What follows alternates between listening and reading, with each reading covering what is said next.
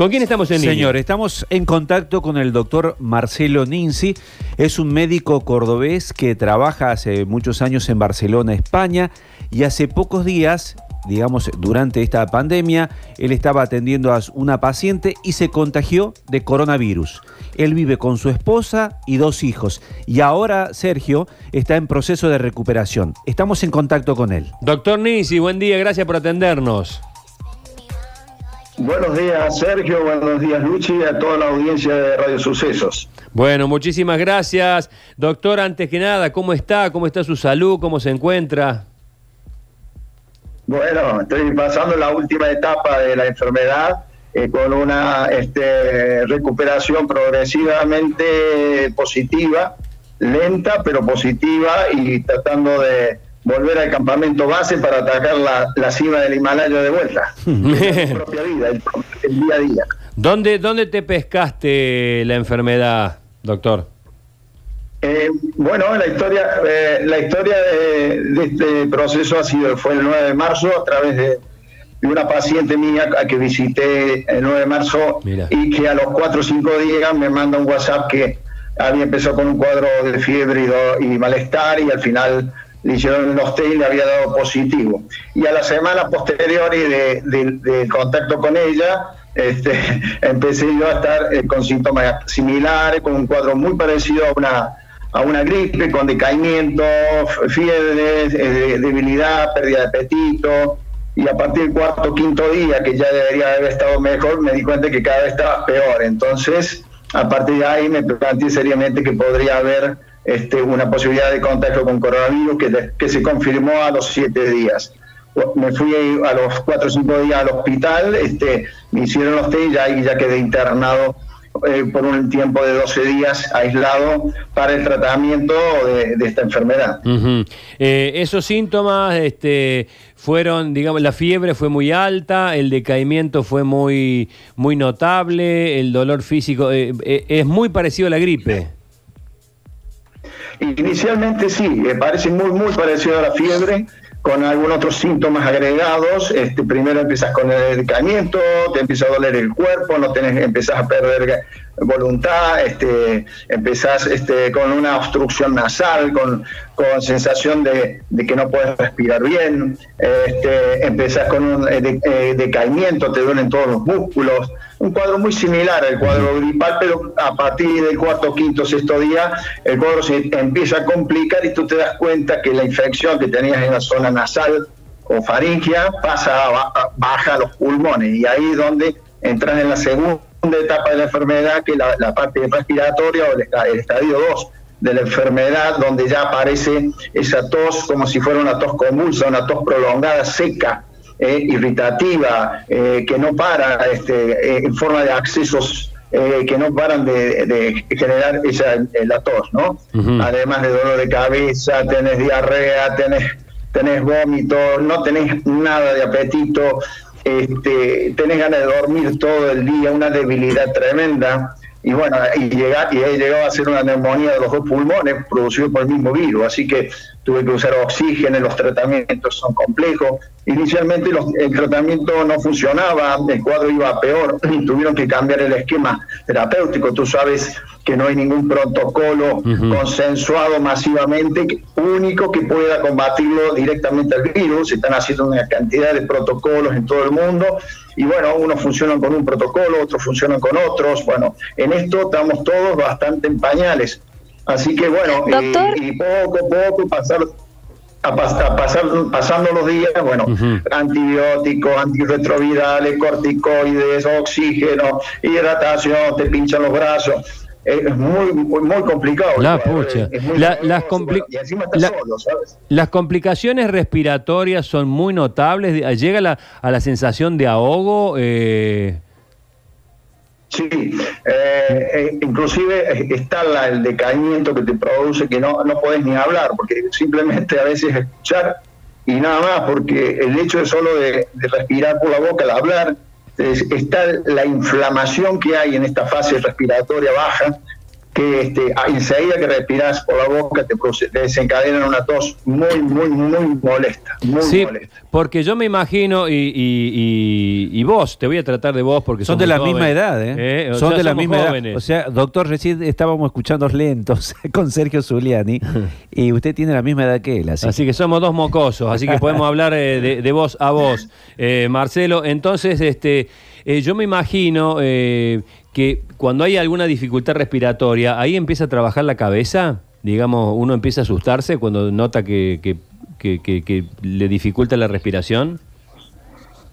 Sí, claro, claro, claro. Ya ahora ya, ya ve que el cuadro no mejora, va pasando un día, dos días, este, la fiebre a veces no decae, y se le suma esa, esa tos que es tan rebelde, uno nunca piensa en lo peor en ese momento, uno siempre está pensando en positivo, tratando de, que las cosas, tomarlas tal cual son, porque además volvemos a insistir, es una enfermedad desconocida para, para todo el equipo de salud del mundo, porque es una cosa que no existía prácticamente y, este, y cuyos tratamientos tampoco estaban muy claros en, eh, definirlos para este tipo de enfermedades. Entonces, de todos modos, este, claro, la etapa respiratoria la, es la etapa más dolorosa antes de entrar en una terapia intensiva, porque justamente es la que donde se desencadena una gran inflamación, es el combate de toda una reacción inflamatoria del, cuerpo contra el virus y esto genera una,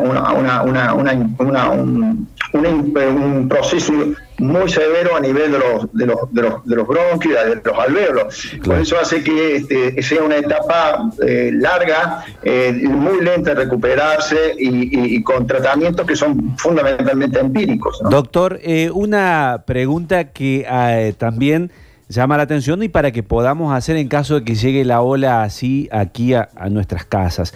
Porque de su familia usted no ha contagiado a ninguno, son tres personas que viven con usted y hay cuatro días que no sabía que tenía la enfermedad.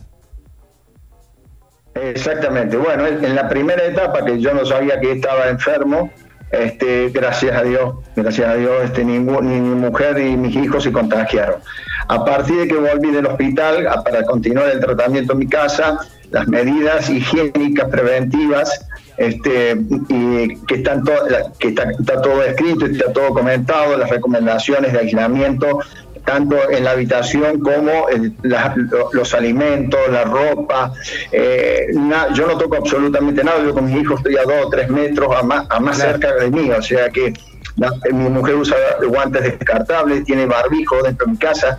Eh, y siempre se mantiene respetando esos dos metros de distancia. Así que yo creo que esto funciona muy bien y, este, y hay que hacerlo. En caso que alguna familia cordobesa tenga algún un caso positivo. Ya he visto ayer algún noticiero sobre la este, personal sanitario de la, de la residencia de, Saldán, eh, que lo estaban, yo escuché la, hija de una de las enfermeras que lo estaba haciendo muy bien y escuché que todo lo que estaba haciendo ella lo estaba haciendo correctamente bien. bien. Así que bueno, gracias a Dios hasta ahora, Sergio, estamos, eh, soy el único contagiado, así que bueno, esperemos que siga siendo así. Yo creo que Doctor, le hago, le hago una consultita. ¿Se puede, prácticamente diferente. Sí, Mariana quiere preguntar, está en Altagracia, Mariana Mongoy te quiere hacer una pregunta, Marcelo. Doctor, quería saber si se puede de alguna manera evitar esa segunda etapa.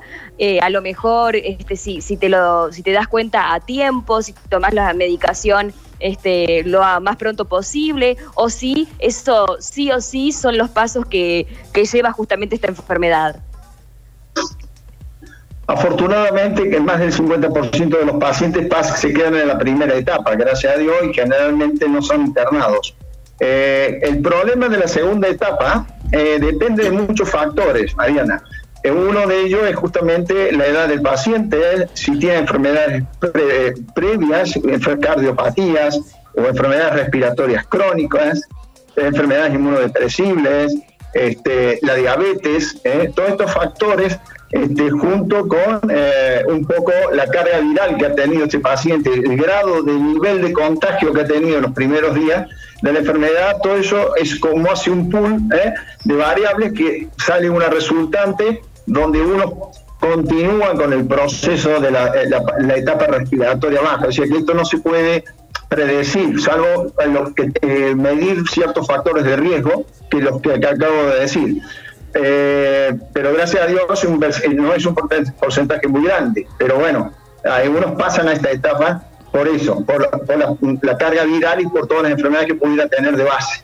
Doctor, eh, cuando comenzábamos la charla dijo que se estaba recuperando para volver a la lucha, para volver a la trinchera, a pelearla, y después nos contó todo esto que le ha tocado vivir e insiste con volver a pelearla, ¿va a salir nuevamente a atender, a trabajar? Por supuesto que sí. Para eso estamos. Es nuestra vocación de médicos y de, agentes sanitarios, tanto enfermeras y todo. Aquí y he visto cómo, cómo me han tratado a mí en el hospital de Barcelona, los médicos y las enfermeras y la gente que limpiaba eh, la sala de aislamiento, con qué cariño me han tratado, con qué empatía y profesionalismo. Y esto no es más que un ejemplo para seguir de, de todos nosotros. Mis compañeros, tengo algunos compañeros también que han caído enfermos y ya están trabajando de nuevo en la lucha en la trinchera también. Así que esto es un legado eh, que forma parte de nuestra profesión. Eh, en este momento, ya en la salida, digamos, de la enfermedad, ya no hay, eh, el, riesgo de contagio es mínimo. ¿Cuándo, ¿cuándo es el momento más de, de pico de contagio? ¿Cuando se está incubando esta enfermedad? Eh, sí, eh, se ha visto que la carga de la, del virus, eh, el momento de, máxima contagiosidad se produce a partir de las 24 48 horas de, de la primoinfección, del momento que te contagia alguien, a partir de las 48 horas ya tú también estás contagiando. El virus se reproduce rápidamente y en forma precoz, por lo menos los primeros 6, 7 días. Es el periodo de máximo contagio. Por eso es tan peligroso este virus, porque trabaja silenciosamente trabaja silenciosamente contagiando a muchísima gente sin dar síntomas. Entonces se encubre, pero a pesar que está encubierto sin dar síntomas, está generando la, eh, una gran replicación y transmitiendo ahora a través de las gotitas de saliva. Claro. A través de las gotitas de saliva está contagiando un montón de gente. Por eso, por eso el confinamiento, este es el fundamento del confinamiento precoz. Claro. Porque justamente hay un grupo de gente que, miles y miles de mm. personas que están contagiando y no lo saben. Doctor, eh, ¿cómo está España? España, bueno, España, tú sabes que es uno de los países más castigados eh, por, la, eh, por la, cantidad de contagios diarios y de personas fallecidas junto con Italia y Estados Unidos. Ha caído, así, los últimos, en los últimos días la, cantidad de pacientes nuevos infectados y el número de fallecidos ha, ido cayendo, pero muy lentamente. En definitiva, la curva parece que está yendo, está yendo hacia abajo, eh, pero eh, claro, este, acá se dice que cuando si hoy mueren tantas personas o hay nuevos infectados, se sabe que estos pacientes son pacientes que se han contagiado hace dos o tres semanas atrás. Entonces, este, nosotros en este momento tenemos, estamos arrastrando casos de hace dos o tres semanas atrás, no son de hoy que se han infectado ayer o antes de ayer, sino que hace 15 días. Eh, yo soy muy optimista, eh, creo en la gente de aquí, el confinamiento se acata al 100%, las calles están desiertas, este, las playas están desiertas, eh, la gente hace ejercicio en sus balcones, en sus techos, este, todos los días a las 8 de la noche la gente aplaude y hace cacerolazos saludándole al personal, apoyándose al, personal sanitario de todo el país que están luchando ahí en, la, primera línea de la trinchera con tantos enfermos infectantes.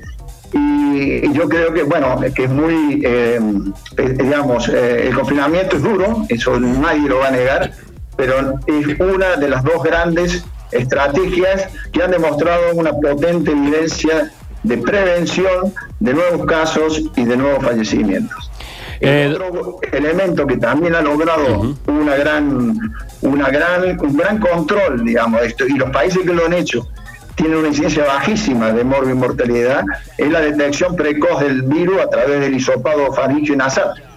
Como por ejemplo Corea del Sur, eh, que lo ha hecho muy bien, y Alemania, pusieron muchísimo dinero y este, han hecho un escaneo de, la, de toda la población prácticamente y, este, y han podido rápidamente bloquear todos los casos positivos. Y esto ha sido una estrategia y una intervención sumamente eficaz junto con el confinamiento. Estos son los dos grandes estrategias. Los que lo han hecho así son los que menos casos tienen eh, eh, de los países del mundo, son los que tienen menos casos positivos de, y de muertes producidos por el coronavirus. ¿Qué, ¿Qué, opinión te merece a la distancia la, la estrategia asumida por el presidente Alberto Fernández aquí en la Argentina? Hombre, yo creo que lo están haciendo bastante bien. Están aprovechando la experiencia de los países que ya tienen más tiempo eh, de esta enfermedad y con, con, más experiencia en muchísimos campos para abordar este virus este, y yo creo que hay que apoyarlo.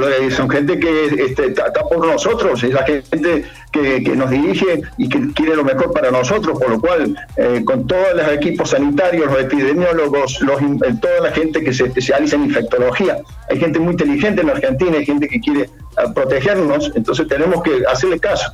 Ya sé que esto no es tan fácil, el confinamiento no es, tan, es duro, es muy duro mentalmente, psicológicamente, económicamente, socialmente, pero no nos queda otra. Si queremos evitar que se nos mueran, nos sigan muriendo abuelitos en todas las residencias, la residencia es un foco tremendamente peligroso.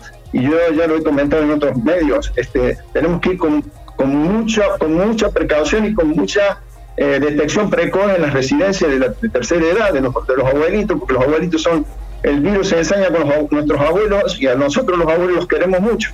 Claro. los que nos han dado la vida. Entonces tenemos que ir con mucho más agresión y con mucho más bloqueo en todas las residencias del país, todo lo que se pueda, todo lo que se pueda. Claro, doctor, bueno, le, pido un mensaje y le recuerdo también aquí a nuestros compañeros y a la audiencia, usted fue compañero de Juan Ledesma, del doctor que está al frente del COE, ¿no?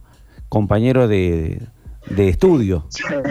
Sí, la verdad, ha sido compañero, hemos sido compañeros eh, como estudiante de medicina y, compartimos muchas cosas en nuestra época de estudiante, fuimos de la misma época. Y bueno, yo, yo lo, le deseo a él, eh, como tan, tan buen profesional y pediatra que es, este, siempre este, la mejor de las gestiones, que Dios lo ilumine, las toma de decisiones para que nuestro pueblo cordobés este, pueda eh, tomar las, las mejores decisiones para prevenir, para cuidarnos, para estar más saludables en tiempos verdaderamente de guerra. Así que yo, Juan, aquí le mando, radialmente le mando un fuerte abrazo y todo el apoyo que se pueda dar, digamos, desde la distancia, a través de la experiencia personal y a través de lo, que uno puede ya saber. Así que muchos éxitos para él y, y yo creo que tenemos que acatar los que nos recomiendan nuestras autoridades. Te mando un fuerte abrazo, mil gracias por este contacto muy ilustrativo. Cuídate, eh, yo sé que estás, te deben tener atado al pie de la cama para no salir a laburar, pero salí cuando ya estés fuerte y listo para, para dar lo mejor de vos, Marcelo. Les mando un fuerte abrazo y gracias por esta oportunidad de transmitir esta humilde experiencia. Marcelo Ninzi, médico desde España, se contagió atendiendo a una paciente. Vivió el coronavirus de punta a punta con momentos muy dramáticos. Fue internado. Eh, no lo pasó bien. Está en su casa recuperándose. Las ganas de recuperarse tienen un objetivo. Volver a la trinchera. Volver a curar gente.